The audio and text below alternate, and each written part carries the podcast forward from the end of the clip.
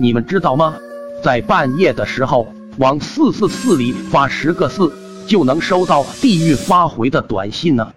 小鸭神秘兮兮地对我们说，见我们不信，随后又补充了一句：“真的，我已经听好几个人这么说了，不信我们就试试。”阿宇撇了撇嘴说道：“无聊，如果真有短信回的话，再告诉我吧。我对那些鬼呀、怪呀的事从来都不相信，地狱根本就不存在，怎么可能回短信呢？真是无稽之谈。”说完，便转身坐回到了床上。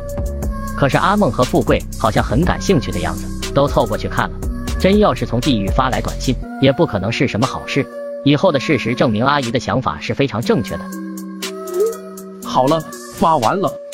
他们三人都兴奋地站在手机旁边，等待着从地狱发回的短信。十分钟过去了，手机一点动静也没有。这时，阿梦忍不住说道：“小鸭，这也没有回短信吗？世上怎么可能有地狱呢？看来还是小鱼明智一点。”说完。便爬到了自己的上铺，小鸭也是一脸失望的样子，失望中还夹着一丝不甘心，说：“算了，真没意思，一点也不好玩。”说完便去关灯，而富贵也爬到了上铺，这场游戏似乎就这样结束了。就在我们都坐在床上聊天时，小鸭的手机响了，真的有短信回来了。小鸭激动地拿起手机，回的什么？快和我们说一下。最先忍不住的。居然是第一个说不相信有地狱的小鱼。明天白天晴，有时多云。什么嘛？是天气预报，我还以为是……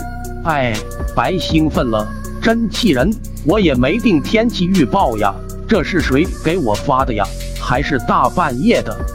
上铺的富贵听了也是很扫兴，慢慢的说：“睡觉吧，我看啊，根本就没有什么地狱，不可能会回信息的。”可就在这个时候。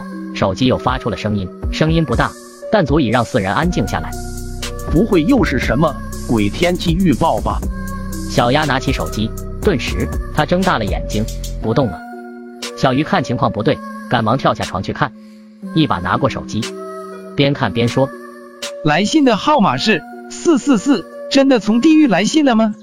随即，小鱼点开了短信，里面只有一个字：脚。脚，什么意思？